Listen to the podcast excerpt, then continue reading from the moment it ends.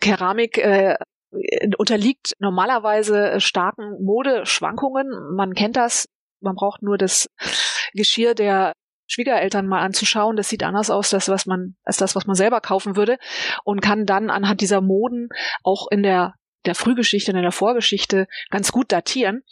Blöderweise ändert sich halt diese Mode in unserem Raum, wie Eva gerade sagte, über Jahrhunderte teilweise nicht und die stellen immer die gleichen Gefäße her.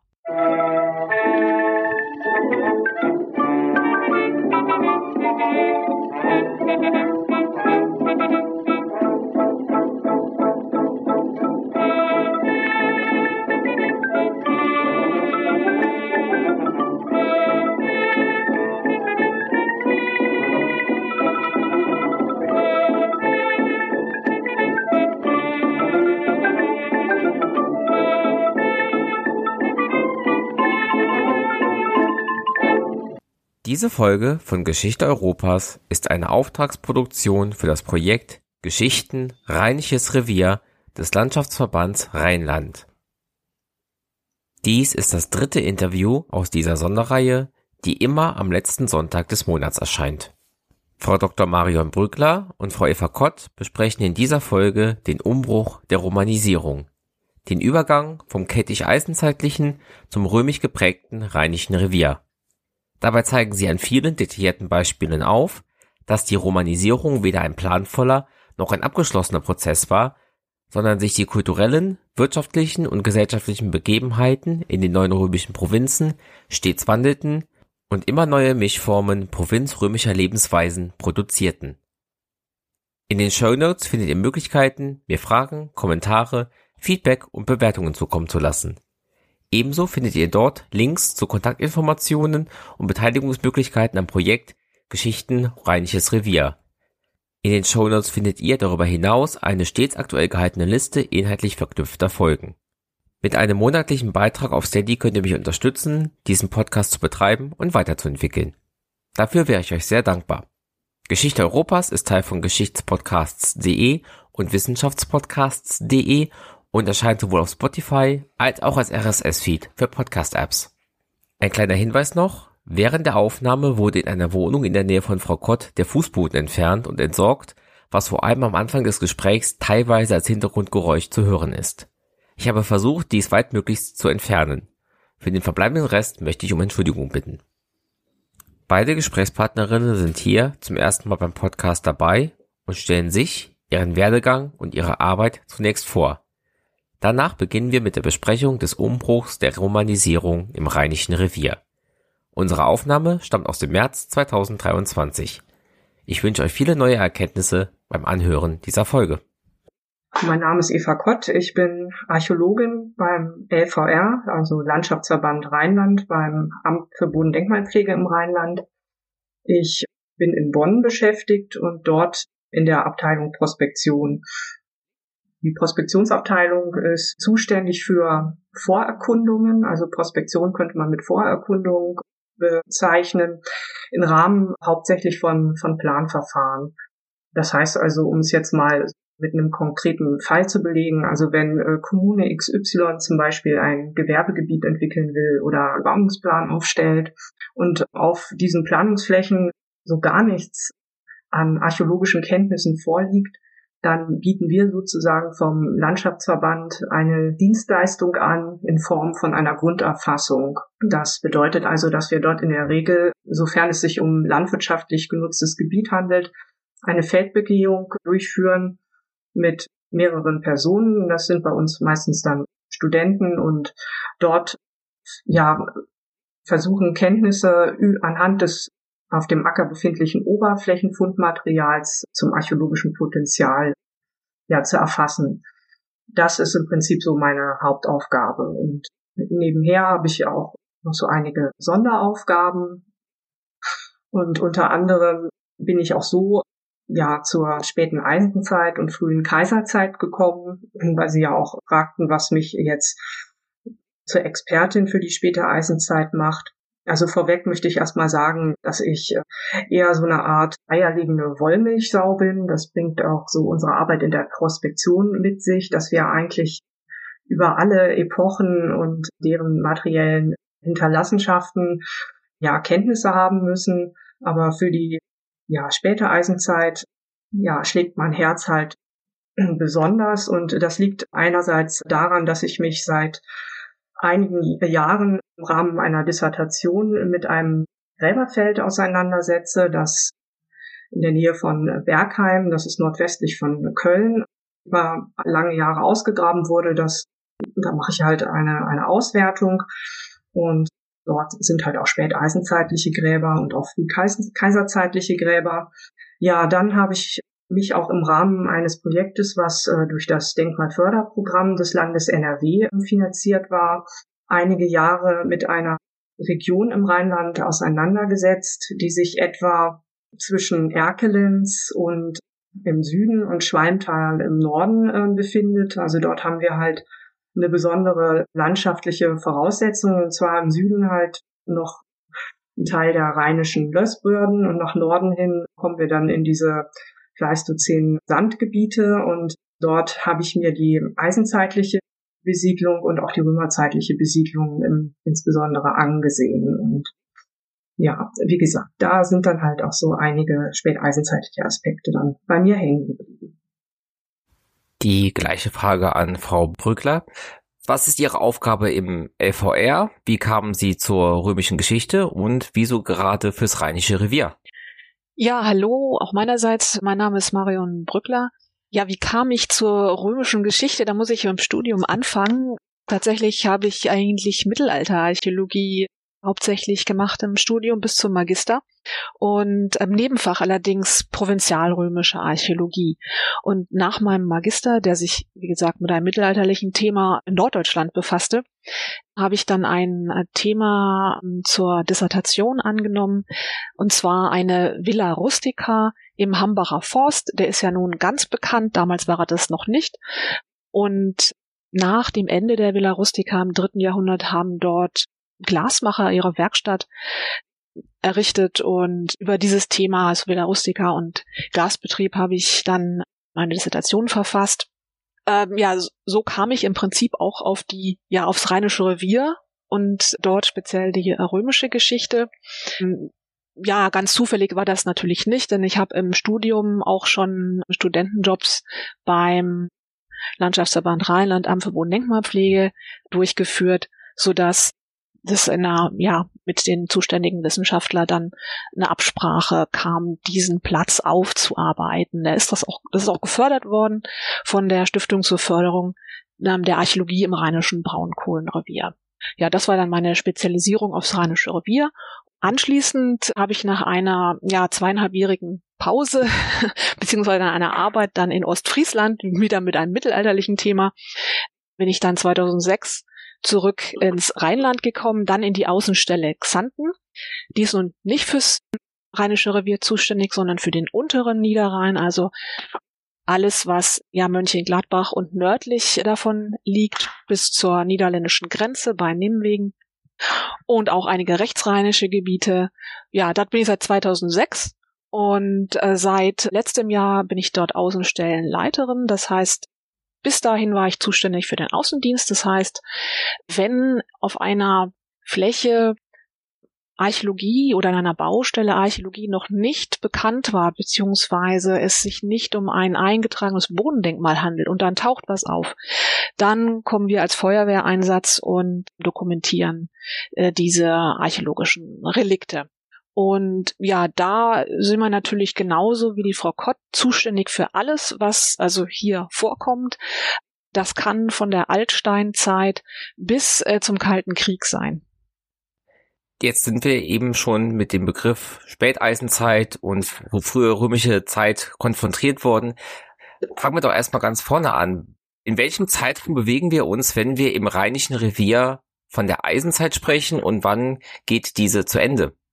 Also die, die Eisenzeit hier in unserer Region beginnt etwa um 800 vor Christus und geht bis kurz vor Christi Geburt, also etwa so 20 vor Christus. Die Eisenzeit lässt sich dann nochmal in, in drei Zeitabschnitte einteilen. Das ist einmal die frühe Eisenzeit, die mittlere Eisenzeit und die späte Eisenzeit. Die frühe Eisenzeit beginnt also um 800 vor Christus und geht etwa bis 475 äh, vor Christus. Dann kommt die mittlere Eisenzeit 475 bis 250 vor. Die späte Eisenzeit, also die Epoche, die uns jetzt hier besonders interessiert, geht dann von 250 bis etwa so 20 vor. Also sagen wir mal so um die Zeitenwende. Ich wollte noch ähm, dazu sagen, dass wir auch häufig von Hallstattzeit und Latenzeit sprechen. Also das sind alternative Begriffe, die ich jetzt, die natürlich jetzt im weiteren Verlauf des Gespräches auch mal auftauchen können. Also in der Archäologie ist es häufig so, dass Epochen Eponym, also sozusagen nach, nach berühmten Fundplätzen benannt werden. Und das ist halt einmal Hallstatt in den Alpen und Latein am Neuenburger See in der Schweiz, also Hallstatt Österreich. Die Latenzeit, die Hallstattzeit in der Eisenzeit, also beginnt schon in der Bronzezeit, aber der Hallstattzeitliche Abschnitt der Eisenzeit umfasst hier bei uns die frühe Eisenzeit. Das ist auch mit Buchstaben gekennzeichnet. Das wäre hier dann Hallstatt C und D. Also klar, daraus können Sie schließen, dass es auch noch Hallstatt B gibt. Das ist allerdings, sind das noch die bronzezeitlichen, die Epochen. Und nach der frühen Eisenzeit, also hier so um 475 vor Christus, wie ich sagte, beginnt dann die Latenzeit nach diesem Fundort am Neuenburger See. Und das ist dann auch einmal munter durchbuchstabiert äh, von Latein A bis Latein D. Und die späte Eisenzeit hier ist dann Latein C und D. Und wir bewegen uns dann nachher im Gespräch vor allem in dem Zeithorizont Latein D. Jetzt wissen wir, in welcher Zeit wir uns bewegen. Wer lebte denn zu dieser Zeit im Gebiet des heutigen Rheinischen Reviers? Es lebten dort auf jeden Fall Menschen, die beeinflusst waren durch die Latänkultur. Wir haben dank Julius Caesar durch seine Kommentare zum Gallischen Krieg auch Stammesnamen überliefert bekommen. Und er nennt hier die Eburonen, also ein, ich will jetzt nicht sagen gallischer Stamm, aber auf, auf jeden Fall, ja, sagen wir mal so, ähm, keltisch-germanisch, ja, beeinflusster, nein, wie soll man sagen, also ein keltisch-germanischer Volksstamm. Also wenn wir uns die Stammeskarte ansehen, die Caesar uns beschreibt, also man kann das im Prinzip ja für für ganz Frankreich, Belgien, Luxemburg, also diesen diesen ganzen gallischen Raum kann man äh, seine seine seine ja mal ethnische Landkarte, die er durch seine Beschreibung liefert, kann man soweit ganz, ganz gut verorten. Und da hätten wir jetzt sozusagen hier im Rheinischen Revier sozusagen den, den nördlichsten Eintrag, den er uns nennt. Das, das sind die Eburonen und die sind dann umgeben von anderen Stämmen noch, unter anderem die Arthur Tuka, die sind so in dem Raum Tongeren, also in Belgien und auch sehr wichtig ist der Stamm der Treverer. Das ist das Gebiet südlich sozusagen unserer Landesgrenze, also auch südlich der Eifel, sagen wir mal so, im, im Mittel, im Mosel und im Moselraum und Mittelrheintal, in der Nähe der Saar, an der Maas und am Rhein gelegen. Das ist im Prinzip ein, ein Raum, der auch ähm, wichtig ist, sozusagen als, also es ist wichtig, ihn jetzt im Folgenden vielleicht auch ein bisschen zu beschreiben, um sozusagen dieses, dieses kulturelle Ungleichgewicht zwischen dem, was, was wir hier im Rheinischen Revier vorfinden und dem, was wir weiter südlich, sozusagen nach, immer weiter nach Zentralgallien gehend, ja, archäologisch vorfinden. Man muss sich auch schon vorstellen, dass Cäsar keine moderne Landkarte hatte und auch leider nicht aufgemalt hat, wo genau die Stämme waren, sondern er hat das beschrieben. Und er sagt jetzt, die Eburonen saßen zwischen Rhein und Maas. Das würde fürs Rheinische Revier zutreffen. Es gibt aber auch Thesen, dass sie weiter nördlich, nicht in den Niederlanden zwischen Rhein und Maas saßen. Da gibt's ja auch noch zwischen Rhein und Maas. Und das Problem ist so ein bisschen, dass man die materielle Kultur, das ist das, was wir ja finden, ja dann versucht, mit diesem Stamm übereinzubringen. Und das ist eben problematisch, weil im Prinzip ja an einem Fundstück nicht festzumachen ist, was der Besitzer oder Erschaffer zu welchem Stamm der sich gerechnet hat.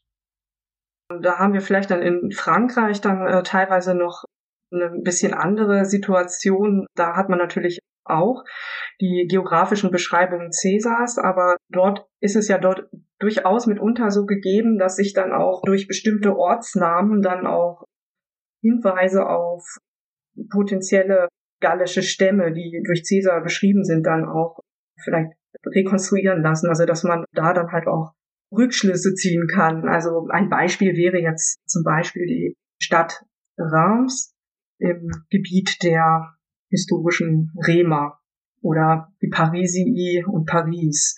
Und, und die Treverie und Trier. Genau, Treveri und ja. Trier, logischerweise. Ja. Also da, da gibt es schon noch so einige Beispiele. Was prägte denn das späteisenzeitliche Leben vor den ersten Jahren mit Cäsar ja auch militärischen Kontakten? Ja, also ich würde äh, ganz gerne ein bisschen weiter ausholen, äh, um so ein bisschen diese, ja, um das Ganze kulturell etwas einzubinden. Wir haben südlich des Rheinischen Reviers, also ich würde mal sagen, so auf, so auf als Grenzlinie könnten wir jetzt zum Beispiel den, den die Eifel nehmen und äh, die Ardennen. Da haben wir ein, ein Gebiet, was im Prinzip äh, ja klassisch äh, keltisch besiedelt ist. Und in der späten Eisenzeit ist da ein, ein ganz besonderes Merkmal das Entstehen der Oppida. Also Oppida ist die Mehrzahl des Begriffes Oppidum und äh, der das ist im Prinzip eine eine befestigte Siedlung. Und dieser Begriff ist ein Kunstbegriff, also die damaligen Kelten der späten Eisenzeit haben ihre befestigten Siedlungen wahrscheinlich nicht Oppidum genannt, sondern der geht halt auf die Beschreibung von Caesar zurück, der damit halt ja ökonomische und politische Zentren der Gallier beschreibt.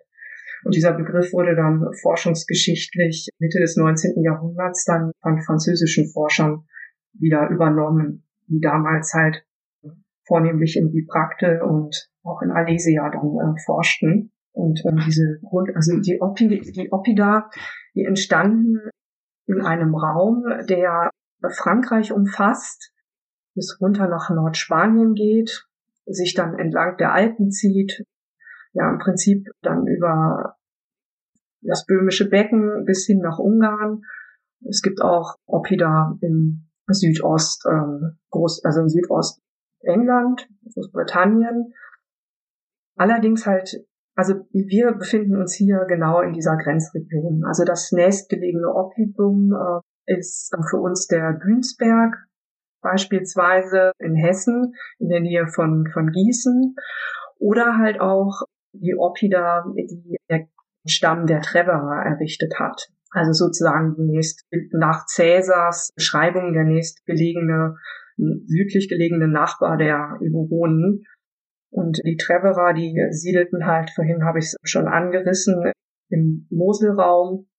Teile von Luxemburg waren auch noch mit umfasst, also im Prinzip Teile des westlichen Rheinland-Pfalzes und des Saarlandes. Also um es jetzt so auf die heutige, heutige politische Land, Landkarte zu projizieren. Und die Treverer hatten halt mindestens sechs Oppida, die wir heute kennen und das, ich nenne sie einfach mal der Vollständigkeit halber, das der Donnersberg, das Oppidum der Hundenring bei Otzenhausen, dann Kastel Staat, Wallendorf, Martberg und der Titelberg. Und der Titelberg ist im Prinzip auch so das Hauptoppidum, also sozusagen die späteisenzeitliche Hauptstadt der Treverer gewesen. Ja gut, also diese, man, man nennt es in der archäologischen Jargon sagt man auch Oppida Zivilisation oder Oppida Kultur. Also das ist im Prinzip ein, ein Kennzeichen dieses keltischen Raums.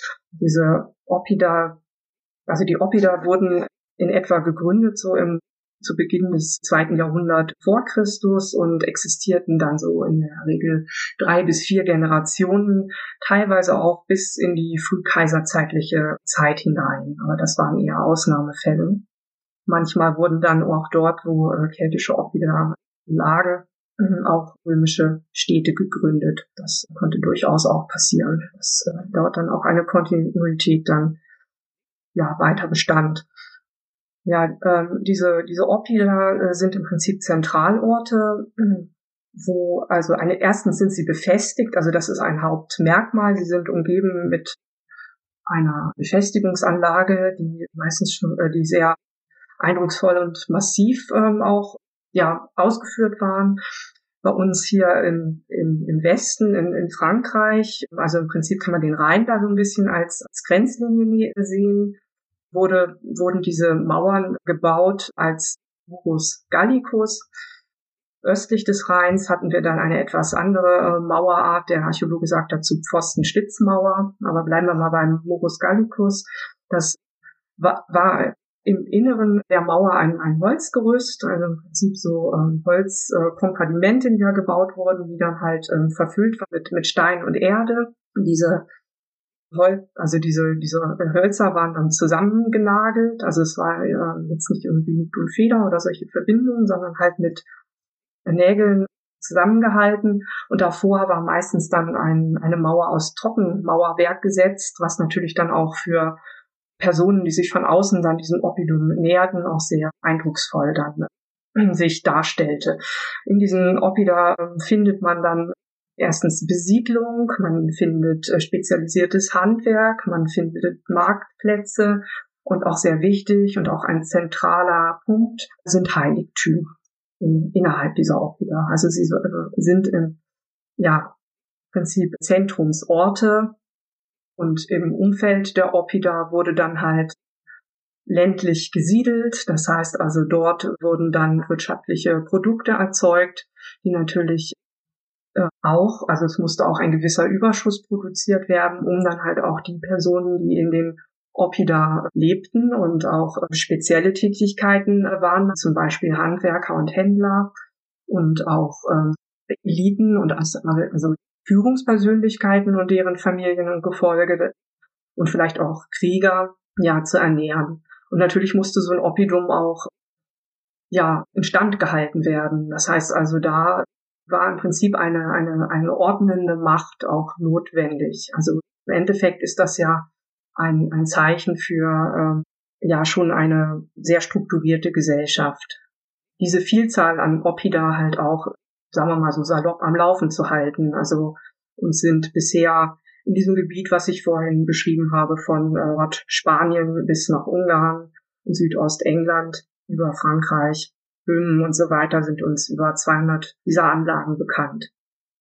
Genau, also so viel zur Oppida-Zivilisation und deren Grenze sich halt in dem Gebiet der Treverer befindet, also so auf dieser hier, äh, der Eifel. Und äh, daran schließt dann die niederrheinische, also die, die Köln-Bonner Bucht an und dann auch der, der Niederrhein und der untere Niederrhein. Und darin gelegen ist das Rheinische Revier. Und in diesem Bereich haben wir, kennen wir keine Oppida in dieser klassischen Form. Wie kommt es dazu, dass sich diese Bevölkerungssituation so unterschiedlich darstellt? Ich denke, das ist erstmal wahrscheinlich tatsächlich ein, ein kultureller Unterschied, wo auch immer der Herr rühren mag. Aber sicher ein Faktor ist vermutlich auch äh, die Anbindung äh, der Region, die durch die Oppida geprägt ist, auch an die mediterrane Welt. Also das ist etwas, was nicht sich in der späten Eisenzeit entwickelt hat, sondern was äh, letztendlich schon äh, viel früher äh, auch ähm, in die, in die äh, mittlere und in die Übergangszeit also frühe Eisenzeit zur mittleren Eisenzeit, sich schon zeigte. Also da waren im Prinzip schon ja Strukturen geschaffen, mhm. Infrastruktur, Kenntnisse voneinander und Impulse sowohl in die eine als auch in die andere Richtung, die ähm, ja im Prinzip halt bis bis zu den äh, Treverern, also da bis ins, ins Mittelrheintal, Moseltal ausgestrahlt haben, aber nicht unbedingt wesentlich darüber hinaus. Also natürlich, ja, also zum Beispiel der mediterrane Import beispielsweise. Ne? Das, wir haben ja jetzt so die Situation, bleiben wir mal in der späten Eisenzeit, dass wir in, in Frankreich beis, beispielsweise ja schon eine römische Provinz haben. Äh, ich glaube 129 vor Christus haben wir ja da die Gallia Narbonensis, also so in dem Bereich Côte d'Azur, Marseille und also da, da haben wir ja schon eine sehr da, da findet ja schon Romanisierung statt und äh, das strahlt natürlich dann auch weiter nach Norden aus und ich nehme mal an, dass das auch einer der Impulsgeber ist, dass diese Region dann halt nördlich der, der ehemaligen griechisch, griechischen Kolonien zu einem früheren Zeitpunkt und dann äh, der einflussnehmenden äh, Römer, dass sich das dann halt so entsprechend dann auch ausgebildet hat. Aber wahrscheinlich sind kulturelle Impulse manchmal auch intrinsisch und kommen dann aus aus der Region selber. Ne? Also warum es da jetzt so eine ähm, so eine Grenze gibt, kann ich nicht beantworten. Jetzt haben wir eben schon Cäsar erwähnt, der ja in der Mitte des ersten Jahrhunderts vor Christus in diesem Gebiet erobert. Bevor wir nochmal zu ihm speziell kommen, wie waren denn die Kontakte zwischen dem späteisenzeitlichen Rheinischen Revier und der ja sich immer weiter ausbreitenden römischen Republik vor Cäsar? Also wir haben hier in, in dieser Region beispielsweise ganz wenig mediterranen Import.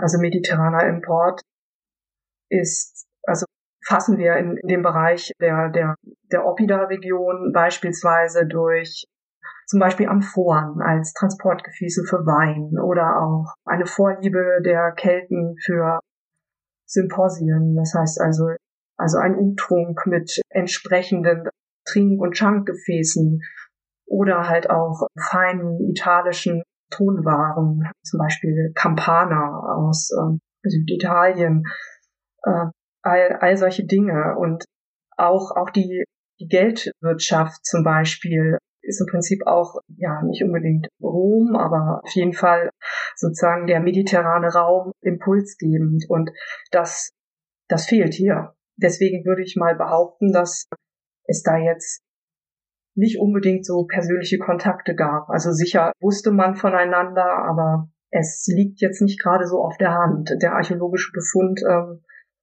kann da jetzt nicht so viel beitragen. Vielleicht sollten wir auch an der Stelle klären, dass es gerade für die späte Eisenzeit ein vielleicht auch deshalb ein großes Datierungsproblem gibt, insbesondere was die einheimische Keramik betrifft. Eva, da bist du ja auch Spezialistin. Ist ein, ein großer Schwachpunkt, ist die, die fehlende Feinchronologie der späten Eisenzeit an Keramik, denn das ist das, was man am meisten bei Ausgrabungen findet.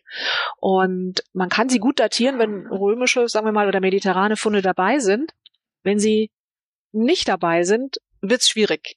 Ja, genau. Also es ist halt äh, sch schwierig anhand der, des Fundmaterials, der materiellen Hinterlassenschaften, die wir zumeist im Siedlungskontext, also in zum Beispiel Siedlungsgruben finden, eine, eine genaue zeitliche Fixierung ähm, des späteisenzeitlichen Materials vorzunehmen. Also es ist hier so, dass die, die, die Keramik, das ist auch so mit die, die äh, zahlreichste Fundkategorie, die wir hier antreffen, weniger Metallfunde oder gar Münzfunde oder auch äh, Schmuck, dass, dass die sehr, also die ist erstens handgemacht und zweitens ist sie sehr, sehr uniform.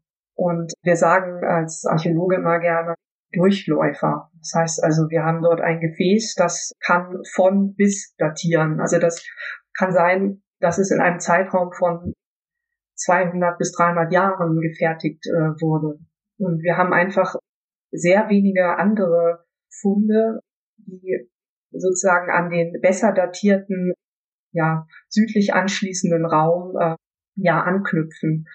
Deswegen äh, fällt es uns schwer, da sozusagen ein, ein etwas, ja, ein fein chronologisches Netz zu spannen.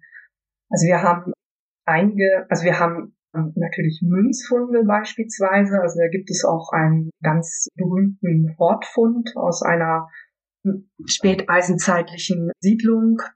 Aber auch dort ist es auch dort ist es schwierig, das Jahr genau zu datieren. Also da kann man auch nur einen von bis Zeitraum angeben.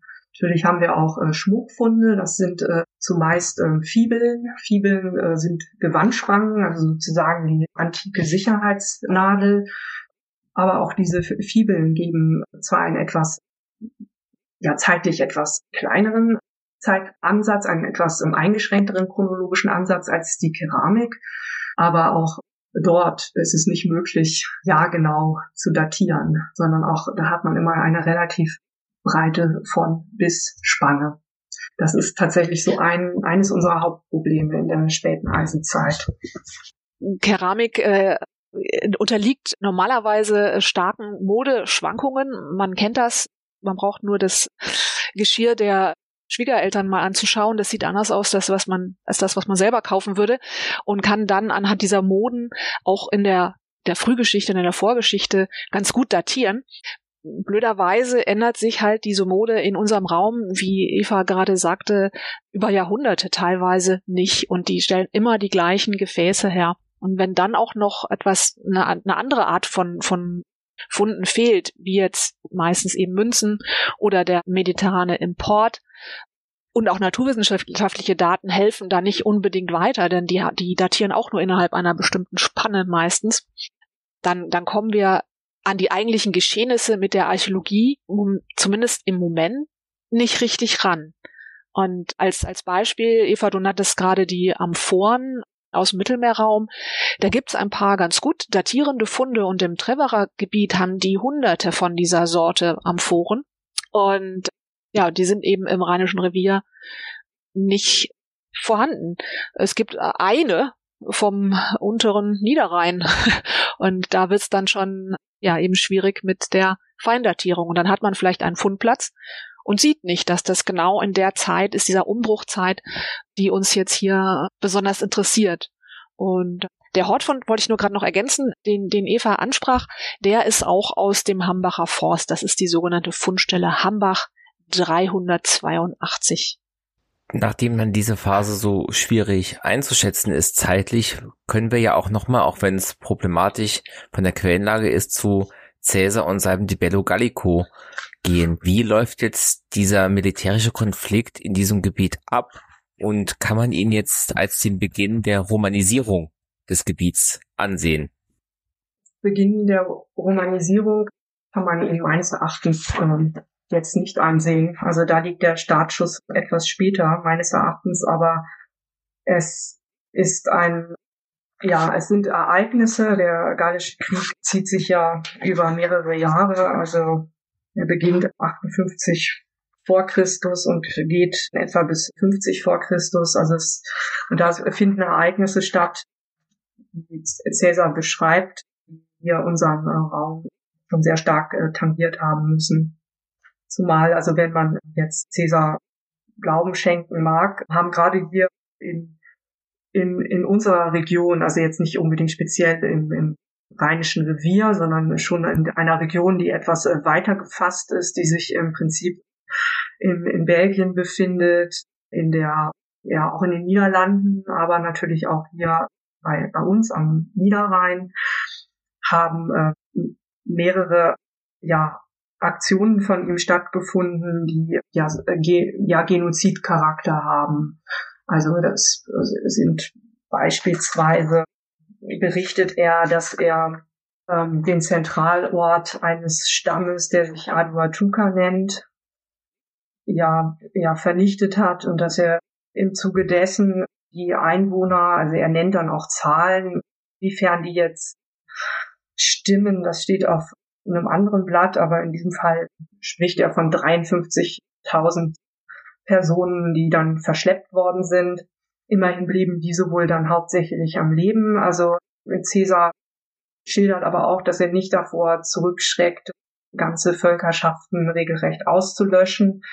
Das äh, er nennt also zum Beispiel für 55 vor Christus, dass er einen Stamm oder auch zwei Stämme, die Tenkterer und die Usipeten im Rhein-Wahlgebiet äh, ja ausgelöscht hat. Und er spricht natürlich auch von den Eburonen, auch nicht so ganz untätig waren, was die Kriegshandlung anbelangten. Und zwar haben die Eburonen wohl 54 äh, vor Christus ein Winterlager von Caesar, was wohl in, ja, ich denke da so im belgischen Raum zu verorten war. Also er nennt einen Ort, der heißt Atuatuca. Das haben sie wohl, ja, angegriffen und dort eine Legion und auch fünf Kohorten vernichtet. Und äh, das hat Caesar den Eburonen natürlich dann auch übel genommen und ist dann wohl auch etwas später in das Gebiet dann reingegangen, wo er die Eburonen wohnend beschreibt und hat dort ähm, auch dann wohl mit der Taktik der verbrannten Erde auch entsprechend ein Exempel statuiert.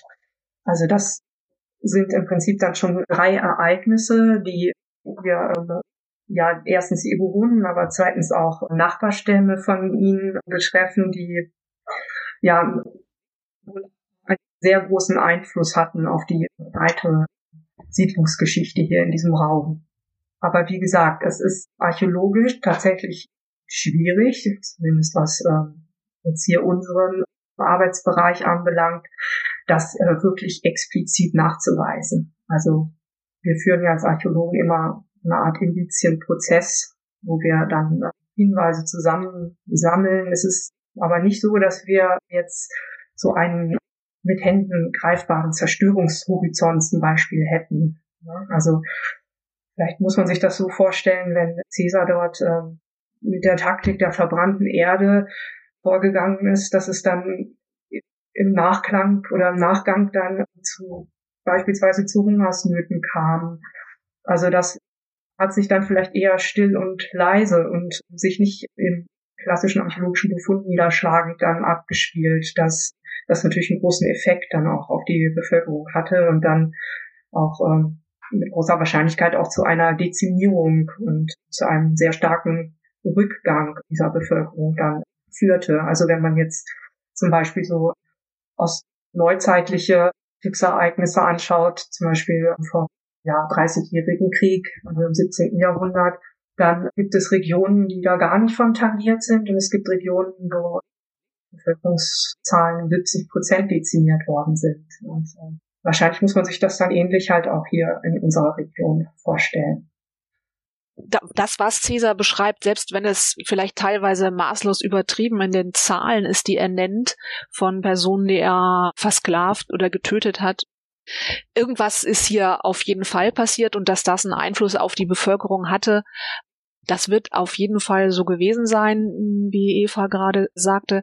Nur wir können es nicht greifen. Also wir haben nicht bei einer Ausgrabung eine Brandschicht, wo dann irgendwelche, was ich wie noch Skelette drin liegen und alles zerstört ist und man datiert die wunderbar auf 54 vor Christus. Das ist leider überhaupt nicht der Fall. Äh, bislang fehlen diese Nachweise eigentlich. Und deswegen gibt's da auch eine ganze ja, Kontroverse und zwei der Hauptthesen. Ähm, also es, es ist sichtbar, dass es offenbar einen Bevölkerungsrückgang im ersten Jahrhundert vor Christus gab.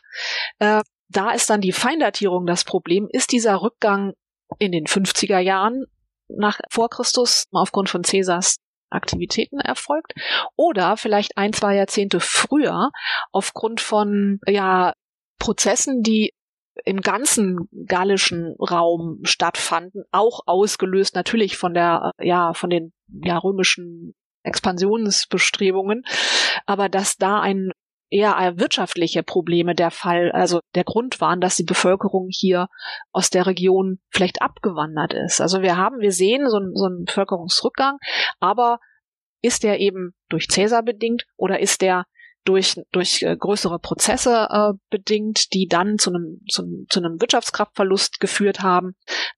Das ist ein Streitpunkt und der ist auch noch nicht gelöst und äh, ja, wir äh, versuchen dran zu arbeiten, um zu sehen, äh, ja, wie sich äh, ja, wie, was passierte eigentlich im ersten Jahrhundert vor Christus in der Region und dass das schon der Raum ist, wo Caesar auch agiert hat, so viel steht auch fest. Also der war sicherlich da im Bereich des, des Reviers waren die seine Legionen. Ein Fundort, der am Zusammenfluss von Waal und Maas liegt. Das ist in den Niederlanden und der heißt Kessel, Kessellied.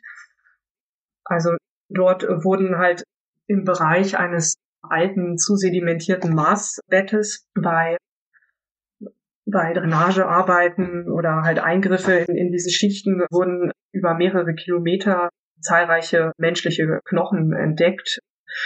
Die sind meines Erachtens jetzt noch in der Auswertung, aber ein, ein niederländischer Forscher, der Herr Heumanns von der Universität Amsterdam, sieht dort beispielsweise einen äh, recht handfesten Beleg für dieses Massaker an diesen, an den Tenkterern sowie Petern, die Cäsar beschreibt. Also möglicherweise, das ist noch nicht so, so ganz bewiesen, aber das wäre zum Beispiel mal so ein Hinweis, wo man sagt, das könnte tatsächlich eine Kampfhandlung sein, die sich hier abgespielt hat und die sich hier niederschlägt. Aber so etwas äh, fehlt bei uns immer im Raum komplett.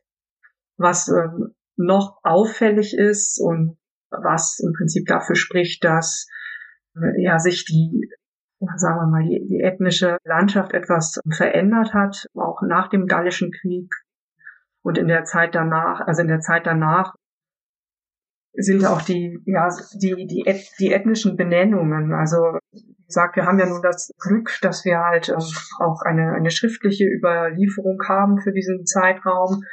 Und ja, also die, die Eburonen werden im Prinzip nicht mehr erwähnt. Also es, es werden dann in den 30er, 20er, 10er Jahren vor Christus, also wenn man die römischen Überlieferungen dann ansieht, werden andere Stammesnamen erwähnt und da gibt es natürlich auch Theorien und teilweise auch äh, deutliche archäologische Befunde, die äh, diese Veränderungen dann auch ja nachzeichnen lassen.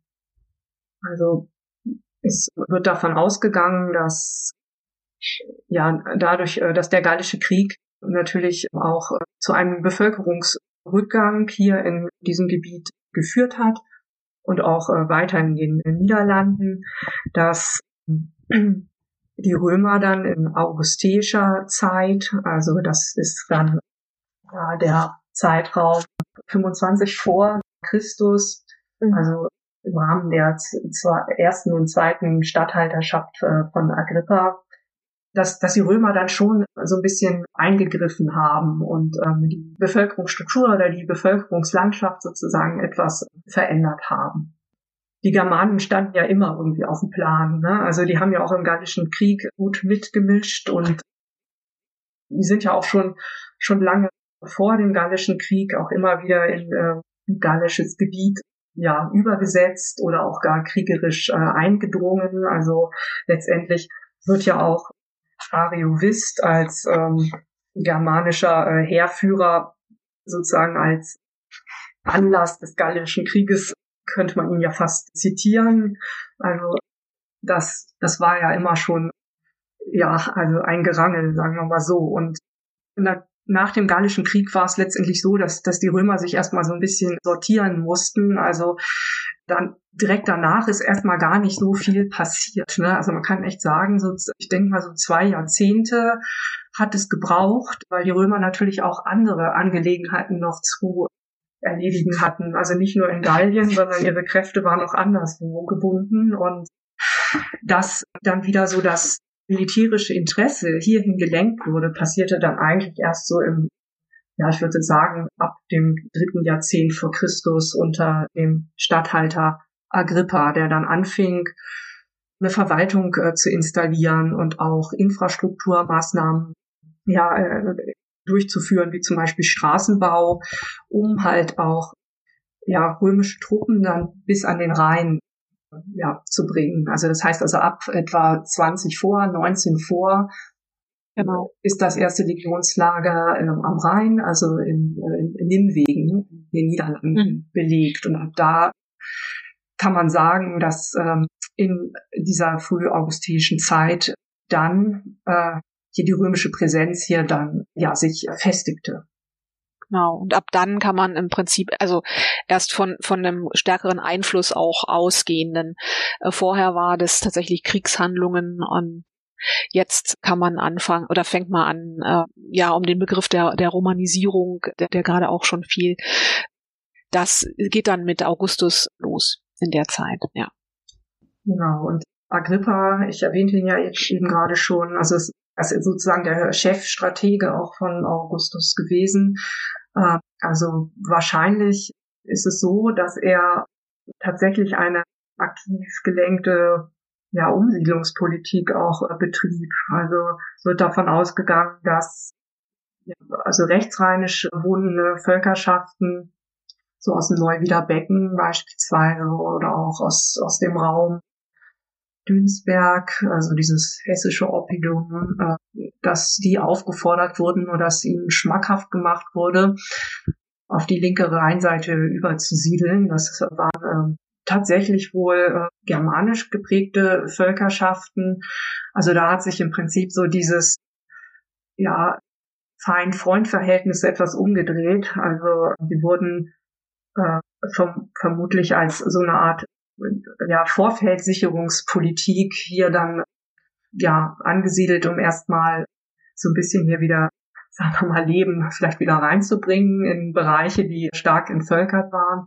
Andererseits aber auch, um äh, im römischen Heer dann zu dienen. Also es äh, gibt da noch das andere Beispiel, was wesentlich, also was wirklich auch belegt ist, dass es das äh, der Fall der der Bata war, das äh, ist auch ein germanisch geprägter Volksstamm, der auch von, von dem rechtsrheinischen Gebiet übergesiedelt wurde in äh, die östliche Flussregion in den Niederlanden, also auch so in diese Region Nimwegen, also in diese Rheinwahlregion, aber halt auch mit dem ganz klaren Ziel, dass die, die Batawa halt als Soldaten, als Auxiliareinheiten im römischen Heer dienten. Dadurch haben sie auch bestimmte eine Sonderstellung dann bekommen. Also sie hatten dadurch auch steuerliche Vorteile und äh, sie, sie wurden auch ja bezahlt, also sie haben Sold erhalten und ich meine sogar, dass sie dann durchaus auch in späterer Zeit dann die römische Staatsbürgerschaft erwerben konnten. Also das war auch jetzt nicht so ganz unattraktiv. Ich würde äh, gerne nochmal äh, zurückkommen auf, auf das, was du vorhin gesagt hattest, dass der die, die Landkarte, welcher Stamm, welche Ethnie wo saß, dass tatsächlich die, die Karte vor und nach, also quasi vor Cäsar und äh, dann unter Augustus ganz anders aussieht, dass da auf einmal neue Namen auftauchen. Das ist ein Prozess auch, also es fanden Umsiedlungen statt, nicht, also nicht nur die Ubier, die dann ins Gebiet westlich von Köln äh, kamen, sondern eben auch, das äh, sagtest du ja gerade, die ein ja, Teilstamm wahrscheinlich der Schatten ins batavische Gebiet und es gab noch noch weitere, nämlich äh, Sugambra, die dann äh, linksrheinische am Niederrhein kamen und dann heißen sie später dann Batava und Kugerna und Ubier. Da, das sind, das klingt jetzt ganz einfach. Wahrscheinlich waren da aber ja schwierige oder langwierige Prozesse einer ja neuen Identitätsfindung auch im Gang. Und das ist alles etwas schwierig archäologisch festzustellen, weil wir die Leute ja eben nicht mehr befragen können. Was man aber sehen kann, ist zum Beispiel, dass es einen ganz deutlichen Unterschied der, der Ansiedlungen vor, also in der späten Eisenzeit gab und dann in der römischen Zeit. Das heißt, wir haben in der späten Eisenzeit so kleine äh, Gehöfte mit äh, vielen ähm, äh, kleinen Gebäuden. Und in der römischen Zeit taucht dann ab der Mitte des ersten Jahrhunderts und zweiten Hälfte des ersten Jahrhunderts die Siedlung vom Typ Villa Rustica auf. Das heißt, wir haben da auf einmal Gebäude, die sind teilweise in Stein errichtet. Die sind auch ganz anders strukturiert als die eisenzeitlichen Siedlungen. Wir haben dann ein Hauptgebäude mit oft festen Materialien, Ziegeln gedeckt und äh, Nebengebäude, die dann als Ställe, Scheunen, Remisen und so weiter dienten. Das Ganze ist dann umfriedet durch Gräben oder eben auch vielleicht Hecken, sind einzelnen Fällen auch nachgewiesen. Jedenfalls ein großer Hof, ein großes Hofareal, in dem die ganzen Gebäude verstreut waren und auch die ja, und da fragt man jetzt noch, wie kommt es auf einmal dazu, dass das so anders ausschaut? Ne? Und wir haben dann, ja, ein Teil wird sicherlich sein, dass die, die Ubier äh, dort neu angesiedelt worden sind aus dem Rechtsrheinischen. Dann sind sie vielleicht noch auf einen Rest der vormals dort siedelnden ja, Iboronen gestoßen oder der Bevölkerung, die eben vor Caesar dort ansässig war weil das so wirklich jeder Einzelne dort umgebracht oder worden ist oder abgewandert worden ist, das ist so ein bisschen schwer vorstellbar auch. Dann, und was halt auch im Raum im, im Revier wichtig ist, das sind so Einflüsse auf diese Siedlungsform der Villa Rustica, die kommen aus, aus Gallien, sodass da wahrscheinlich auch von dort noch äh, Bevölkerungsanteile zugewandert sind, sodass man nachher diese, diese Form der Villa Rustica und der, des, des Wirtschaftens, der damit einhergeht, nämlich auch einen Überschuss und nicht, einen, nicht auf Subsistenzlevel bleibt, dass die dazu alle, alle beigetragen haben, dass man jetzt also da was komplett Neues hat im Rheinischen Revier. Und das ist ein Prozess, der zieht sich eben ja über, ja, 100, 150, was 200 Jahre von einem Vorher zu einem Nachher und den, den Prozess an sich, der ist einfach auch noch immer schwer zu fassen. Aber es muss da enormen Umbruch gegeben haben, denn so schnell, ja, also so, so massiven Änderungen in der Wirtschaftsweise, in der Bauweise, in der überhaupt Lebensweise, da ist im Prinzip ja fast alles neu, wenn man so will. Eine Geldwirtschaft, äh, Importe aus dem Mittelmeerraum kommen. Das muss einfach für die Bevölkerung dort innerhalb von wenigen Generationen wirklich massiven Umbruch Erfahrung gewesen sein. Aber wir können die Leute eben nicht mehr fragen, bist du ein Ubier? Bist du ein, ja, ein Kölner oder was auch immer, also einer aus der Kolonie in Köln, der Colonia Claudia Ara Agrippinensium.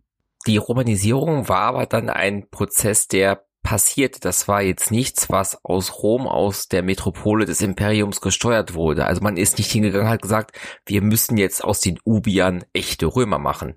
Nee, das war so ein gegenseitiges. Ne? Also es ist keiner hingegangen und hat jetzt gefordert, du musst das jetzt machen. Aber es war so ein, ein Anpassen auch. Man hat bestimmte Elemente übernommen, die vielleicht praktisch waren oder weil es eben die die neuen Herrschenden waren, hat man sich denen angepasst. Das ist so eine eine Sache. Natürlich hat man Verwaltungsstrukturen aufgebaut und auch etabliert und da hatten sich dann die Leute dran zu halten. Aber man geht jetzt nicht hin und hat gesagt, du musst jetzt hier Römer werden, ne, sondern äh, das war ein, ja, ein gegenseitiger äh, Prozess und ist halt der, auch die, die Kritik an diesem Wort der Romanisierung, weil das auch äh, ja forschungsgeschichtlich belastet ist. Was, was heißt das eigentlich? Ne? Passe ich mich an an die neuen Herrscher, weil ich es muss oder weil ich es gut finde? Das, das ist ja, und dann schwingen dann noch alle möglichen Gedanken mit, ja seit der, sag ich mal, der modernen Befassung mit römischer Geschichte, die ist ja auch eng verknüpft, auch mit einer Imperialismusdebatte, wie sie im, mit und Kolon, Kolonialisierung, wie sie im 19. Jahrhundert stattgefunden hat. Das hat man dann auch auf das Römische Reich übertragen. Man muss diesen Begriff Romanisierung schon vorsichtig verwenden, aber es ist man, man muss ihn irgendwo auch verwenden, weil es, es gab diese Prozesse, die damals ganz, ja, zentral waren. Wie soll man es auch anders benennen? Ne? Es gibt da verschiedene Vorschläge wie Akkulturation, ne? das heißt, man ist eher, eher die Anpassungsgeschichte. Ne? Nur man muss es als, als Hin und Her, als Wechselwirkung sehen. Und genauso wie, wie Rom die hiesige Bevölkerung beeinflusst hat, gab es auch da Rück, Rückwirkungen, ne, die dann die die Provinzen haben auch Rom beeinflusst. Und es ist überhaupt äh, natürlich eine schwierige Frage, was ist überhaupt ein Römer? Ne? Und die Leute, die hier gewohnt haben, auch im, sagen wir schon zweiten Jahrhundert, also wenn das schon, schon, lange weg von, von der vorrömischen Eisenzeit haben die sich hier als Römer gefühlt? Ne? Oder war das ganz selbstverständlich, dass sie sich als Römer gefühlt haben? Oder waren für die vielleicht andere Identitäten ausschlaggebend da, was die Stellung im eigenen in der eigenen Stadt oder im eigenen ähm, Dorf oder was für ein, ob ein Geschlecht oder den, der soziale Status eben war. Was war das vielleicht für die wichtiger, als zu wissen, ja, ich bin Römer oder ich äh, bin Provinzialrömer. Ne? Ich bin wohnhaft in Germania Inferior. Für die war das, war das für die wichtig. Das ist ein bisschen schwierig nachzuvollziehen teilweise. Manchmal kann man das auf Grabsteinen, wenn man dann gerade bei den Batavern, äh, die ja in, nördlich des iranischen Reviers lebten, die haben dann zum Teil auch auf ihren Grabsteinen geschrieben, dass sie Bataver sind. Das haben die ganz viel gemacht, aber das auch nicht auch überwiegend äh, in, der, in der Fremde, wo es dann wichtig war, dass sie sagen konnten, sie sind Bataver. Aber selbst da ist umstritten, weil dann sagt der eine Forscher ganz, ganz klar, die sind Bataver und sehen sich zu dieser Ethnie gehörig und das mussten sie waren sie stolz darauf, das zu zeigen. Und ein anderer sagt, nee, das ist bloß eine Verwaltungsbezeichnung, die mussten die draufschreiben. Das ist also mal ganz lapidar erklärt. Auch da, wir können die Leute leider nicht mehr fragen.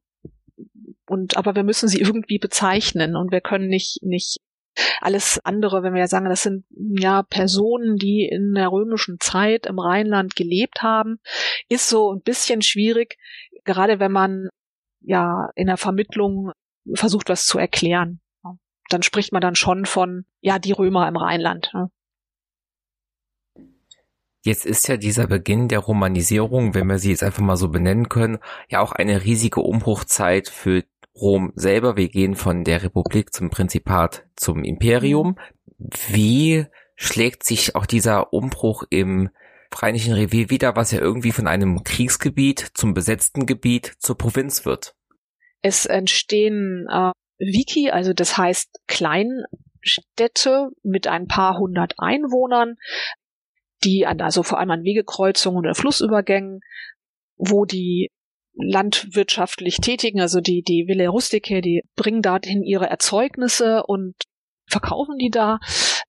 So sehen, es entstehen auch neue Heiligtümer, zahlreiche auch im südlichen Rheinland, äh, wozu ja das Rheinische Revier gehört, äh, die dann wiederum zum Beispiel im nördlichen Rheinland nicht zu finden sind. Also wir haben von, gerade von diesen Kleinstädten und Heiligtümern gibt es südlichen Rheinland deutlich mehr als im nördlichen ähm, Rheinland. Ja, Straßen entstehen, werden ausgebaut. Anhand dieser, anhand der, entlang der Straßen gibt es große auch Gräberfelder Areale. Es gibt Straßenstationen. In Aachen gibt's ja Bäder zum Beispiel, ganz berühmte. Ähm, die, die ländlichen Siedlungen hatten zum Teil, also die Bauernhöfe hatten zum Teil auch ihre eigenen Badeanlagen. Das ist ganz neu, das gab es in der vorrömischen Eisenzeit sicher nicht. Ähm, ja, die, die ganze Landschaft ist komplett, äh, ändert sich komplett in ihrem Aussehen. Also ist es jetzt nicht so, dass nur die Bevölkerungszentren, seien sie schon bestehend oder neu gegründet, wie zum Beispiel die Kolonia, aus der später Köln mhm. wird, sondern dass die gesamte Provinz romanisiert sich oder wird romanisiert. Ja, genau. Das ist natürlich auch, ja, man muss das so sehen, wenn die, wenn die, wenn das herkommt, also wenn die Legionen kommen und dann sind massive Konzentrationen von Bevölkerung in Gebieten, die das vorher gar nicht kannten. Eva hatte gerade vorhin erzählt, dass die, dass die Oppida-Kultur in Gallien kannte schon solche großen Zentren, und eben Ansammlungen von Bevölkerung, wo ganz viele Leute an einem Fleck wohnen. Das gab's im Rheinland so in der Form nicht. Es gab so ein paar kleinere Weiler, aber so riesige Städte gab's eben nicht. Und also riesige Städte für damalige Verhältnisse, jetzt nicht für heutige. Und dann kommt auf einmal, ich sage es jetzt mal als Beispiel für, für den Bereich Xanten, da kommen dann die Legionen und bauen hier in in der Nähe von Xanten ein Zwei-Legionen-Lager auf. Das heißt, 10.000 Soldaten plus Hilfstruppen kommen dazu und noch der ganze Anhang, also was da mit den Legionen an Handwerkern, an Zivilisten mitkommt. Das sind, sag ich mal, 10 bis 12.000 oder mehr Personen locker in einer Landschaft, die vorher allenfalls Einzelhöfe kannte. Das muss eigentlich ein regelrechter Kulturschock gewesen sein. Und dann bauen die das Ganze auch noch in Stein und in einer Gegend, wo sonst gar keine Steine gibt. Wir hatten ja eben festgestellt, dass sich nicht nur die Bevölkerungszentren, sondern die gesamte Provinz verändert. Ich würde das gerne mal am Beispiel der Landwirtschaft festmachen. Wie wandelt sich die Landwirtschaft so als Grundlage der Nahrungsversorgung von der späten Eisenzeit über die Phase der Romanisierung? So in dem Zeitraum der, der, der mittleren Eisenzeit, also in Zahlen gesagt, von 500 bis etwa 250 vor Christus haben wir äh, ein, ein, ein Anbauregime, was sehr diversi diversifiziert ist. Also natürlich gibt es da so Hauptgetreidearten wie beispielsweise Gerste, Emmer und Dinkel. So wie ich es genannt habe, ist auch etwa der, der, der Anteil dann sozusagen absteigend. Also das Hauptgetreide ist eigentlich immer wie die Gerste gewesen, dann gefolgt von, von Emmer und dann von Dinkel. Einkorn und Nacktweizen war auch noch in, in gewissen Anteilen dabei. Aber wie gesagt, in dieser der mittleren Eisenzeit haben wir dann noch wesentlich, haben wir noch ganz andere Taxa. Das ist äh, zum Beispiel ja Hülsenfrüchte wie die Ackerbohne, die, die Linse und auch Hirsen. Also ja, also neben die, diese diese Ölpflanzen, ja, also es war letztendlich so, dass das ganz stark diversifiziert wurde, um sozusagen eine Risikominimierung äh, zu betreiben. Also äh, durch diese Vielzahl an Früchten, also anhand dieses großen Anbauspektrums, war es halt möglich, zu ganz unterschiedlichen Zeitpunkten ja äh, sozusagen ja, zu säen und zu ernten. Also das heißt also, wenn irgendetwas ausfiel wegen widriger Wetterbedingungen und so weiter, konnte man dann auf wir auf, auf ein, ein, ein, ein anderes Getreide oder eine andere Hülsen, Hülsenfrüchteart dann zurückgreifen. Also zum Beispiel die Hirse war äh, sozusagen da ein Tausendsasser, weil sie wohl äh, recht anspruchslos war und äh, bei kälteren und nassen ausgesät werden konnte und bei schlechteren Bodenbedingungen. Also im Endeffekt galt so der Grundsatz growing a little bit of everything. Und wenn man es jetzt modern modernen Terminus belegt, dann könnte man sagen, dass also in diesem Zeitraum sozusagen Precision Farming betrieben wurde. Und diese Vorgehensweise, die änderte sich dann tatsächlich mit dem Beginn der späten Eisenzeit, also so ab 250 vor Christus. Also da kann man beobachten, dass sich nicht mehr so stark diversifiziert wurde, sondern dass man sich eher halt auf die Getreide, den Getreideanbau ja konzentrierte. Also das heißt, dass Gerste und Emma jetzt anfangen zu dominieren und man hat äh, tatsächlich dahingehend gewirtschaftet, dass man äh, sich konzentriert hat auf eher wenigere Pflanzen und auch, dass man Überschüsse produziert hat.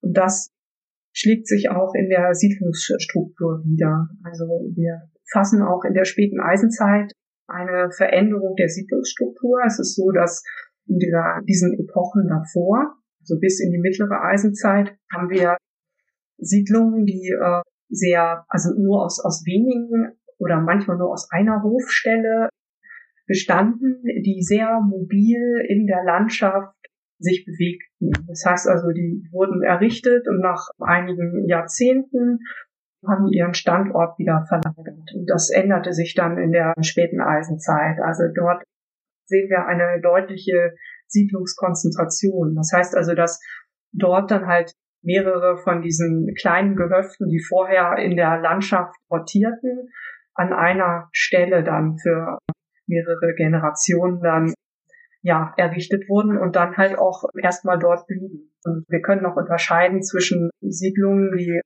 größer sind, also sogenannte Großsiedlungen und halt auch eher kleinere Siedlungen. Und anhand der archäobotanischen Überreste, ähm, die aus diesen Siedlungen stammen, das können ja Getreideverarbeitungsabfälle sein, die überliefert worden sind, dadurch, dass sie verkohlt sind. Also normalerweise ist es ja so, dass in unseren äh, Böden, also sich organische Bestandteile nicht erhalten. Also entweder muss es feucht sein unter Luftabschluss, dass sich organische Bestandteile erhalten, sozusagen im anerhobenen Milieu, oder organische Bestandteile müssen dem Feuer ausgesetzt sein und verkohlen. Also nicht komplett verbrennen, aber zumindest diesen ja, verkohlten Zustand erreichen. Und da achten wir Archäologen natürlich äh, sehr drauf, dass wir diese, diese verkohlten Überreste durch ähm, das, das Schlemmen von, von Erde, von Sedimenten, von Befundverfüllungen ähm, sozusagen ja, gewinnen. Und und anhand dessen können dann halt die Archobotaniker dann auch ablesen, was angebaut wurde, in welcher Form es angebaut wurde und anhand dessen werden halt dann auch die Rückschlüsse oder wurden diese Rückschlüsse dann gezogen auf die Wirtschaftsweise in der späten Eisenzeit. Ne? Dass wir an der, auf der einen Seite dann diese sogenannten Kleinsiedlungen haben, wo ausnahmslos Getreideverarbeitungsabfälle angetroffen wurden und dass wir auf der anderen Seite Großsiedlungen haben, wo diese Verarbeitungsabfälle eher fehlen, dafür aber deutliche Hinweise vorliegen, dass ja gespeichert wurde, also dass größere Getreidemengen dort tatsächlich bevorratet worden sind. Und das ist ein, eine wesentliche Änderung, die wir in, in dem landwirtschaftlichen Anbauregime sozusagen von der Schwelle der mittleren Eisenzeit zur späten Eisenzeit ja, ja, sehen. Und es gibt noch weitere äh, Möglichkeiten, die, die Landnutzung und die Landschaft zu rekonstruieren. Und zwar äh, geht das über, über Pollen, also über die Pollenanalyse. Dafür brauchen wir dann ja äh, Sedimente, die ja diese es ermöglichen, dass Pollen erhalten werden können. Das geht natürlich nur unter Luftabschluss, also in, in, in, in Wasser, also in, ja, in Seesedimenten beispielsweise, in verlandeten Flussarmen, wo sich halt entsprechende Feuchtböden erhalten haben. Dort können dann mittels Bohrungen am Sediment Profile entnommen werden, wo dann dieser Pollen dann schichtweise entnommen wird und anhand der Pollenverteilung kann man dann, äh, je nachdem, was für eine Pflanzenart man dann dort antrifft, in welcher Häufigkeit, kann man dann auch äh, Rückschlüsse ziehen, wie die Landschaft äh, zu dem Zeitpunkt ja genutzt wurde und äh, wie die halt konkret aussah. Und für die späte Eisenzeit ist es so, oder es ist, gilt eigentlich schon für den gesamten Verlauf der Eisenzeit, dass wir hier mitnichten irgendwie dicht bewaldete Gebiete hatten, sondern äh, dass wir es hier mit einer wirklich äh, schon stark geöffneten, also einer mit einer offenen Landschaft äh, zu tun hatten, äh, die stark ackerbaulich genutzt wurde. Und man kann sogar feststellen, dass es im Verlauf der Eisenzeit schon zu ja, Umweltzerstörungen kam durch eine Übernutzung der Böden. Also eigentlich haben wir ja im Rheinischen Revier super, eine super gute Bodenklasse. Also wir haben heute ja immer noch mit die besten Böden im Rheinland oder auch in der Bundesrepublik im größeren Vergleich. Aber es war so, dass durch den starken Ackerbau und auch die Wirtschaft und so weiter diese Böden in der Eisenzeit schon stark verhagert waren und in Mitleidenschaft gezogen waren, so dass zum Beispiel durch durch, durch Pollen, die von der Kiefer stammen, kann man zeigen, dass es halt Standorte gab, die so schlecht geworden sind durch die, durch die Nutzung und später auch Übernutzung, dass dort nur noch Kiefern gediehen. Also ja eigentlich ein Baum, der hier nach der Eiszeit äh, wieder Fuß fasste, als wir noch keine so gut ausgebildeten Böden hatten, also eigentlich so die ersten Rohböden. Und äh, der ist sozusagen ein Anzeiger dafür, dass dort die Böden, die Bodenqualität sich stark verschlechtert hat. Ja, was noch so ein Faktor ist in der späten Eisenzeit, ist die Grünlandwirtschaft. Also die kommt dann halt auch noch dazu, sozusagen als Neuerung.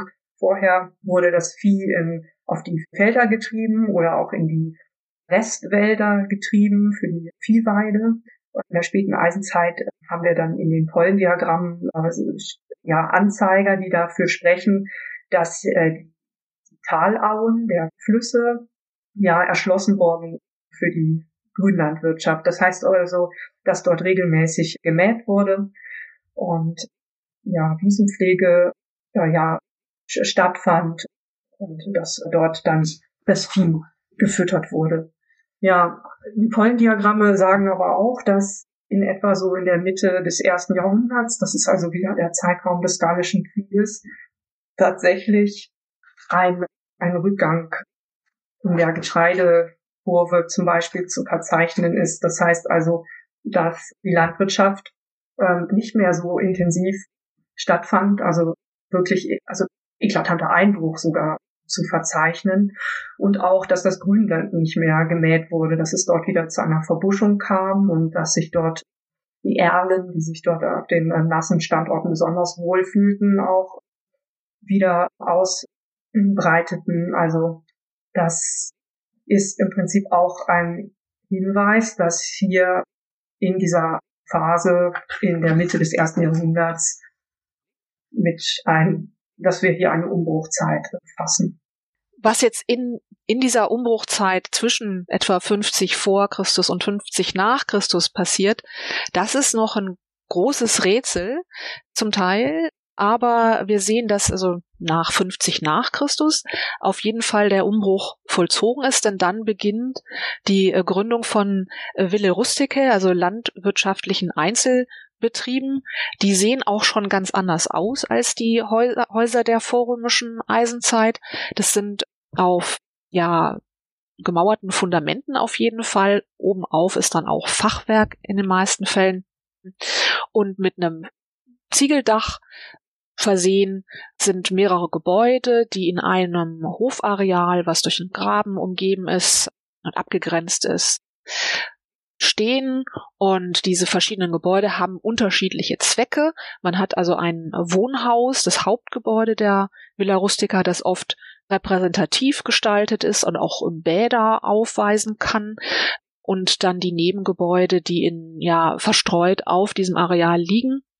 Und zu unterschiedlichen Zwecken, also zum Beispiel zu, vielleicht zum Aufstallen, zum für Wagen als Speicherbauten dienen konnten die gab's hier wirklich ja sehr, sehr viele und in großer Dichte. Was es im Rheinischen Revier nicht gab, das sind große sogenannte Axialvillen. Das sind wirklich ja sehr große, sehr repräsentative Bauten, die entlang einer einer meist Längsachse ausgerichtet sind, wo dann ein großes Hauptgebäude mit einer ja repräsentativen Front, mit Säulengang ja auf ein großes Hofareal blickt, wo dann aufgereiht die äh, Nebengebäude stehen und der, das Haus des Verwalters und so weiter und so fort. Das sind wirklich gigantische Anlagen. Die sind im Revier zumindest noch nicht bekannt. Wir haben eher die kleineren Anlagen, die aber auch schon zum Beispiel solche Säulenfronten haben konnten. Äh, und ja, so erstmal, das ist das Aussehen dieser, dieser Gebäude, es unterscheidet sich wirklich ganz eklatant von dem, was vorher da war und auch die Wirtschaftsweise. Man hat schon noch auch Viehwirtschaft betrieben, aber der Schwerpunkt lag jetzt eben auf Ackerbau ganz massiv und zwar auf dem Anbau von Dinkel, den man auch als Überschuss dann produziert hat. Äh, da ist wirklich ein, Bruch in der, in der Wirtschaftsweise. Das, was ich gerade gesagt habe, gilt für das, für den Lössgürtel westlich von Köln, also das im Prinzip das Rheinische Revier. Und nördlich davon, also etwas ab etwa Mönchengladbach, nördlich von Mönchengladbach, dort sind die Böden ähm, anders. Das ist eher sandige Böden, keine Lössböden mehr. Dort wird äh, ja Viehwirtschaft als Schwerpunkt weiter betrieben wahrscheinlich, muss man sagen. Das Erstaunliche ist, Eva nannte ja die archobotanischen Reste, also was wir dort an, an Resten von Pflanzen haben, das zeigt, dass die Personen, die Leute, die im Hinterland von den, vom Limes und von den Städten gelebt haben, auch weiterhin in ihrer alten Ernährungsweise verbleiben. Also die bauen auch weiter Gerste an und auch Hirse, wie in der Eisenzeit, und Dinkel ist nicht so wichtig. Wichtig ist aber eben wohl die Viehwirtschaft. Wir sehen das auch an da, eine komplett andere Hofstruktur. Es sind Wohnstallhäuser. Das heißt, dass dort in einem in der, auf der einen Seite Menschen gelebt haben, auf der anderen Seite Tiere, also Vieh aufgestaltet war und das alles unter einem Dach. Das zeigt da auch die Bedeutung von Viehwirtschaft in dem Bereich im nördlichen Niedergermanien. Großer Unterschied eben zum Rheinischen Revier mit den, mit den Ville Rusticae. Ich habe jetzt gerade gesagt, dass auch, dass, dass, äh, dass viele Gebäude in Stein ausgebaut waren oder zumindest teilweise in Stein ausgebaut waren. Man hatte eben so einen Säulengang an der Vorderfront mit importierten Steinen, also zum Beispiel Sandstein, das ist im Revier auch nicht gerade anstehend. Die waren auch verputzt, die Häuser. Das ist eben komplett anders als in der vorrömischen Eisenzeit. Ähm, daher, also meine ich schon, dass es da auch einen Bevölkerungsumbruch gegeben hat, dass eben neue Bevölkerungsgruppen dazugekommen sind, die und dort das ja teilweise, also diese, diese, diese Wirtschaftsweise der Ville Rustike hat Anklänge an, an gallische Wirtschaftsweisen, also diese Hofstruktur vor allem, findet man auch in Gallien wieder. Deswegen sind wahrscheinlich auch Bevölkerungselemente aus, aus Gallien dazugezogen ins Rheinische Revier und eben aus dem Rechtsrheinischen, die, die Ubier, und sind dort vielleicht noch vermischt mit einer Restbevölkerung, einer äh, dort bereits in der Eisenzeit ansässigen Restbevölkerung und haben dort dann was Neues kreiert unter, unter dem, unter römischem Einfluss, nämlich diese Wirtschaftsweise der, der Villa Rustica. Die unterscheidet sich diese, Form der Villa Rustica gibt es auch in, im mediterranen Raum, ist aber noch mal ein bisschen anders als das, als die Ausprägung, die wir hier am Rhein haben. Ich nannte ja auch gerade diese großen Axialvillen, von denen man zum Beispiel in, in, im Saarland gibt es eine zum Ansehen, das ist Rheinheim oder eben auch äh, die Villa von Borg, die rekonstruiert ist. Dort äh, kann man so ein bisschen so diese großen Villen sehen, die im Rheinischen Revier waren in der Regel kleiner. Wir haben jetzt ja sehr viel über ja, diesen umstrittenen Begriff der Romanisierung gesprochen und auch über die Mischkulturen, die daraus entstanden sind. Dennoch gibt es ja dieses stereotype Bild vom römischen Leben. Also ich gehe morgens ins Bad mit heißem Wasser, das vom Aquädukt in die Stadt gebracht wurde. Danach esse ich ein Olivenöl getränktes reichliches Essen und spüle es mit sehr viel Wein herunter. Konnte man eben diese imperial metropol römische Erfahrung auch im Rheinischen Revier machen oder wurden diese Ausmaße dort nicht erreicht? Also was Sie gerade ansprechen, das ist sicherlich eine, eine Oberschicht Lebensweise, die wahrscheinlich auch in Köln zu der Zeit gut möglich war. Man denke da an den Statthalter, aber in gewissem Grad auch im Rheinischen Revier möglich war. Wir haben ja da auch Wiki, also Kleinstädte, die auch vom ja, Importgüter bekamen. Man, also Olivenöl war auf jeden Fall zu bekommen und man hatte auch in den Bauernhöfen, also in den, in den Ville Rusticae, auch in den kleineren hatte man Badeanlagen. Also das ist schon auch möglich, einen gewissen Lebensstandard dort zu haben. Aber das ist auch eine, eine ja, so ganz Oberschicht Lebensweise, wie die das ausgemalt haben. Das war wahrscheinlich eher eine städtische Angelegenheit als in den ich habe jetzt im Kopf immer die, die normal großen Höfe, die dort auf dem Land, im Hambacher Forst zum Beispiel, errichtet worden sind. Aber sie hatten natürlich dort auch Zugang zu mediterranem Import und das, auch das schlägt sich in den Funden wieder. Es gibt dort äh, bestimmte Früchte, auch exotische Früchte, die man bis an den, auch bis ins Hinterland dort hinkommen. Also da haben die Kollegen, Kolleginnen von der Archäobotanik so einen schönen Vergleich gemacht, der also zeigt, was für Pflanzenfunde man in Köln und in der, also in den römischen Koloniestädten Köln und Xanten findet und auch im Hinterland von Köln. Das ist im Prinzip identisch mit eben auch Importfrüchten wie jetzt sagen wir mal Feigen oder Datteln. Und aber am unteren Niederrhein im Hinterland, da kommt das nicht hin.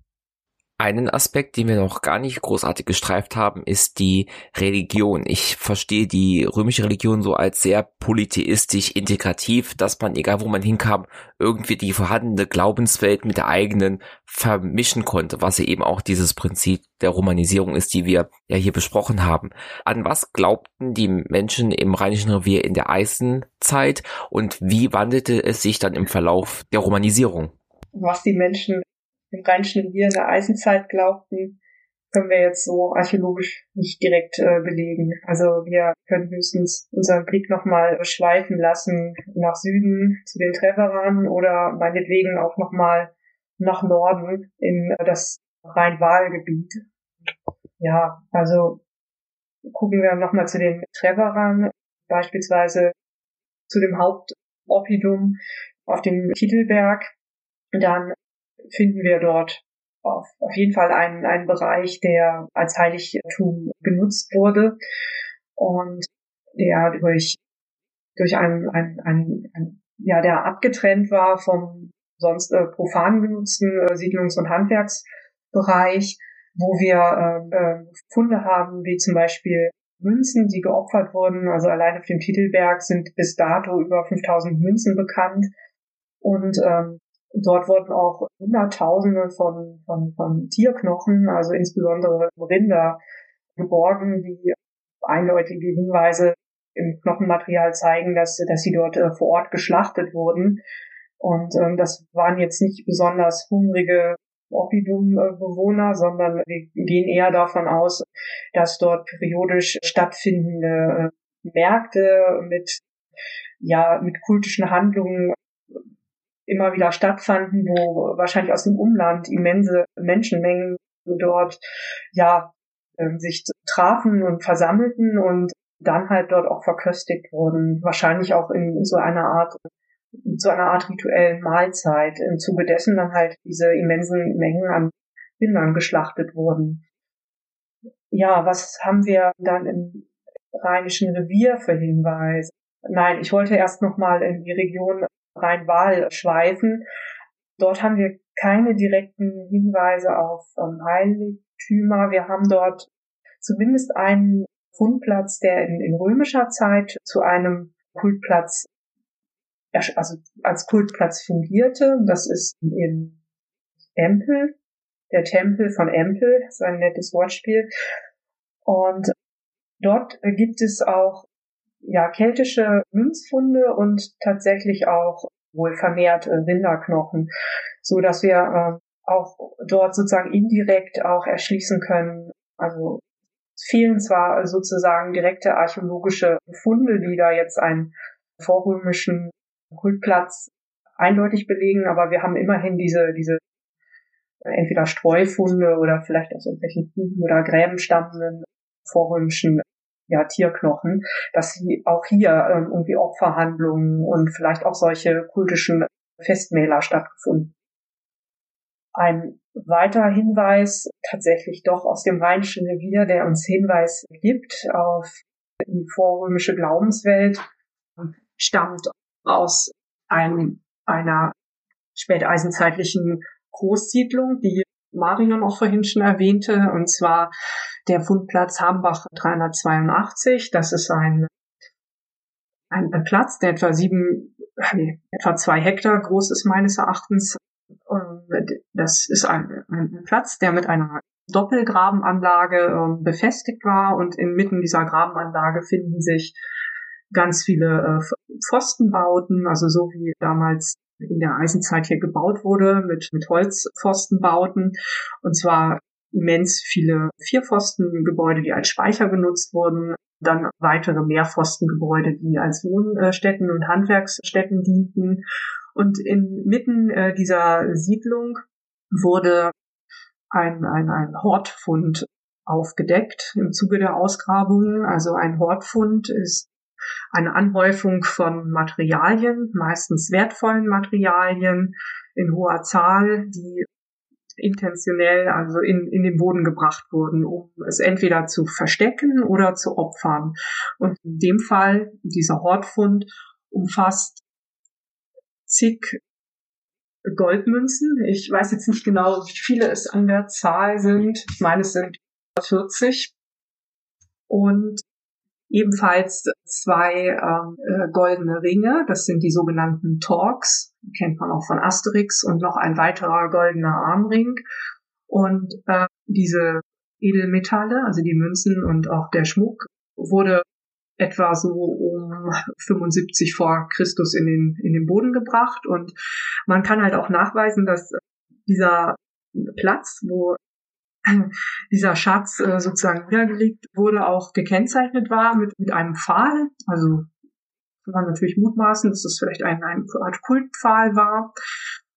Und diese, diese Art der Niederlegung von, von Goldmünzen nebst zwei Talks und weiteren Schmuckstücken, das beschränkt sich jetzt hier nicht nur aufs Rheinische Revier. Also das ist auch anderer andererorts bekannt. Also ein Wortfund aus Belgien beispielsweise, aus Beringen hat ein, ja, also eine ähnliche Zusammensetzung, ist zwar von den Münzen her kann man das ja auch so zeitlich besser eingrenzen, ist zwar etwas älter, wahrscheinlich so etwa zwei Generationen älter, aber das war im Prinzip eine, eine Sitte, die vielerorts äh, in dieser Zeit betrieben wurde.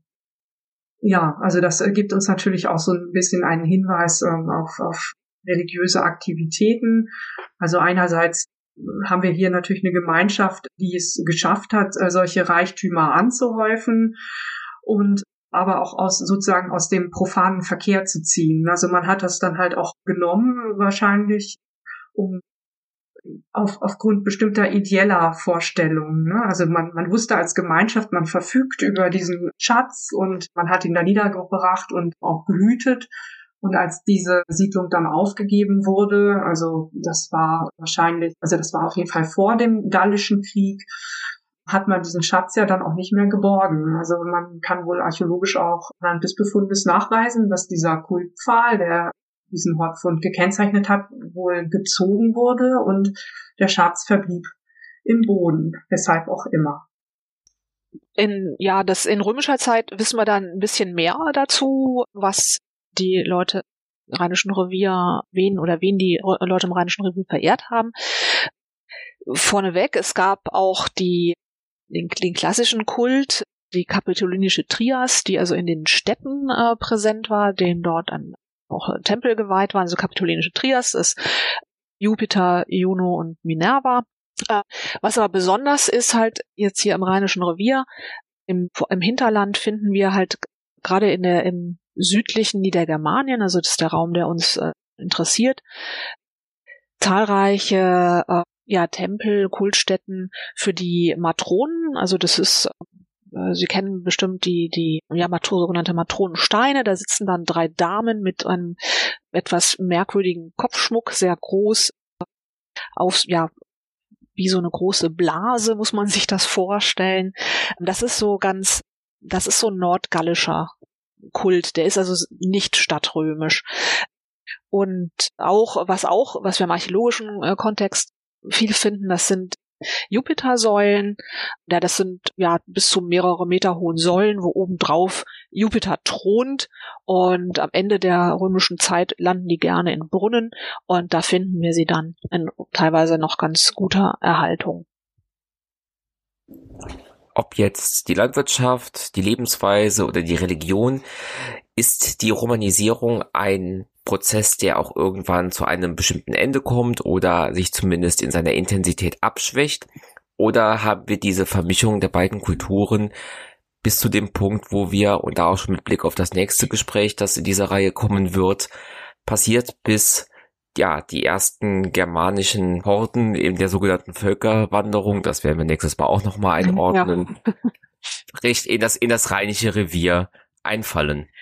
Nein, es ist kein Prozess, der irgendwann zu einem Ende kommt, denn das, wo es dann ein Zertifikat gibt und Sie sind jetzt Römer.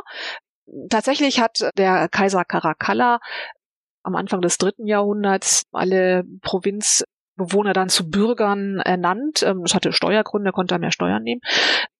Äh, ganz einfach äh, dargestellt. Und, aber es gab kein, kein Ende eines Prozesses, jetzt ist die Romanisierung zu Ende, sondern es ist ein stetiger Wandel, ein Einfluss hin und her. Aber man spricht dann in der, ja, in der äh, mittleren Kaiserzeit, das ist also so die Zeit des zweiten, dritten Jahrhunderts, nicht mehr so sehr von Romanisierung, obwohl das ein ständiger Prozess ist von, von, von Aufnahme von neuen äh, Formen der, sagen wir mal, kultischen Verehrung. Es kommen neue Kulte auf, die werden auch wieder äh, aufgenommen zum Beispiel der Mithras-Kult, der ist nicht von Anfang an in den Provinzen gewesen, das ist, sondern, sondern kommt erst äh, später hier auch an den Rhein.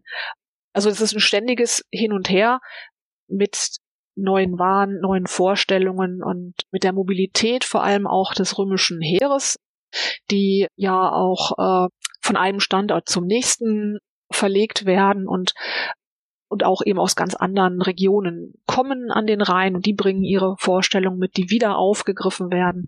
Das ist also ständig, das wird nicht abgeschlossen, sondern ändert sich ja auch bis zum Ende des Römischen Reichs und geht dann noch weiter. Ne? Das ist man kann nicht von einem Schnitt sagen, jetzt ist alles romanisiert und äh, nur in der Forschung sprechen wir dann irgendwann tatsächlich nicht mehr von, von Romanisierungsfragen. Das ist eher so eine, so ein, so ein, ja, Problem der Umbruchszeit des, der, der, des ersten Jahrhunderts nach Christus, wo man sich auf diese Phänomene, in der Forschung auf diese Phänomene fokussiert ist. Was passiert denn genau da? Äh, was hat das für die Menschen bedeutet? Aber ein Ende dieses Prozesses gibt es eigentlich nicht. Zum Abschluss jetzt noch die Frage, das Projekt Geschichten will ja auch eben diese Umbrüche darstellen und präsentieren. Wenn man jetzt also sich mit der Romanisierung im Rheinischen Revier beschäftigen möchte, an welchen Ausgrabungsstellen, welchen Baudenkmälern, an welchen Ausstellungen kann man sich denn zu diesem Thema besonders gut informieren?